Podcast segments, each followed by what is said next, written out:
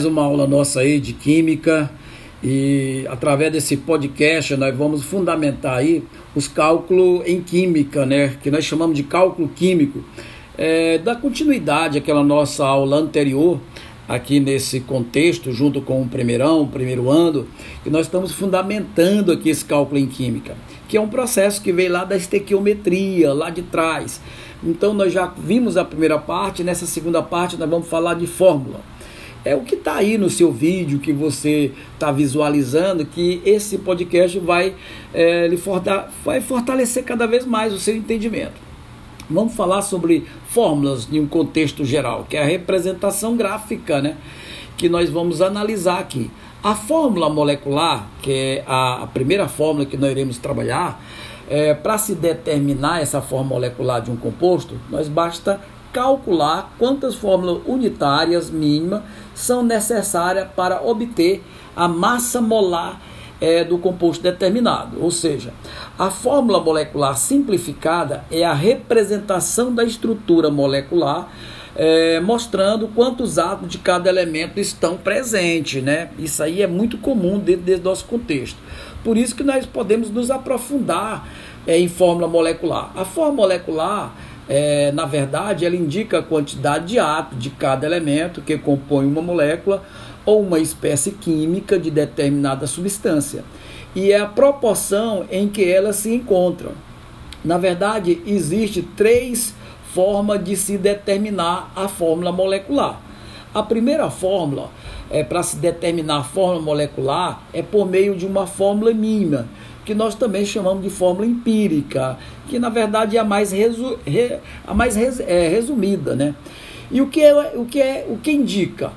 É, essa fórmula indica a proporção dos átomos, dos elementos na molécula, com os menores números inteiros possível. Por exemplo, a fórmula mínima é, de qualquer substância de um composto é a menor representação que nós podemos encontrar é muito. Já pensou a gente trabalhar com um polímero, que são macromoléculas, molécula grande, para a gente trabalhar não é, não, é, não é interessante, não é legal. Então nós reduzimos, nós transformando ela em fórmula mínima, que facilita para o que o nosso entendimento, né? Facilita essa compreensão nossa dentro desse processo das nossas fórmulas. Então, por isso, para determinar a fórmula molecular, além da fórmula mínima, precisamos de uma informação, informação mais que a massa molecular, não é só apenas a massa molecular.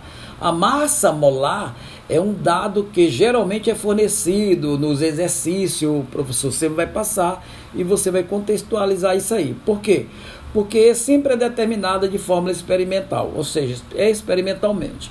É uma das técnicas, na verdade, utilizada é a espectrometria de massa, né? E é através dela que a gente é, encontra esses valores para que nós possamos fundamentar cada vez mais aí essas fórmulas moleculares. E as fórmulas moleculares nós encontramos constantemente.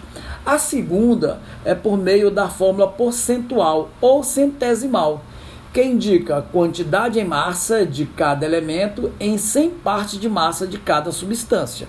Ou seja, eu vou pegar é, a massa molecular de um elemento e multiplicar por 100 e dividir pela quantidade de vezes né, do elemento da molécula. Igual está no vídeo aí que você vai visualizar. Você vai ter esse entendimento aí. Então, com a fórmula percentual, nós chegamos à fórmula mínima e, por fim, descobrimos a fórmula molecular. Então, elas estão interligadas. É isso que é interessante nesse processo, que através da fórmula molecular nós contextualizamos as outras fórmulas. Então, a fórmula percentual ou centesimal, como o próprio nome diz, é aquela que indica porcentagem de cada elemento presente na substância, ou seja, é a massa de cada elemento químico em 100 parte de massa de uma substância. Por exemplo, aí, é, vamos supor que você tem uma fórmula centesimal com é, carbono e hidrogênio. Você tem 75% de carbono e 25% de hidrogênio. Isso quer dizer que 100 gramas dessa substância há 75 gramas de carbono e 25 gramas de hidrogênio. Então a massa dela é quantificada né, através dessa, dessa, dessa porcentagem. Por isso que é possível estabelecer essa relação de proporção de massas porque isso é, se baseia através das leis de proporções constantes, né, que nós chamamos lá no, no começo do ano que lei constante de Proust, lei de Proust. Então nós fazemos essa, essa equiparação aí. Então quando se fala em massa molecular, é, você tem que logo evidenciar que nós podemos encontrar através dela a fórmula mínima e também podemos encontrar a fórmula empírica, que, que é a mesma coisa, mas podemos encontrar a fórmula percentual, ou a forma porcentual, ou a forma centesimal. Certo? É assim que nós quantificamos esse contexto dessa aula de hoje, tá bom? Vamos ficar aí, na próxima aula nós retornamos aí. Esse podcast é, é para lhe fortalecer, para que você possa ter um entendimento mais concreto aí desses vídeos, tá bom? Até a próxima, alunão aí do primeirão. Vamos continuar firme, firme, firme. Tá chegando aí o final do ano, mas não desistam. Continua na mesma batida aí. Valeu, até a próxima. Abraço, tchau. É podcast de Química.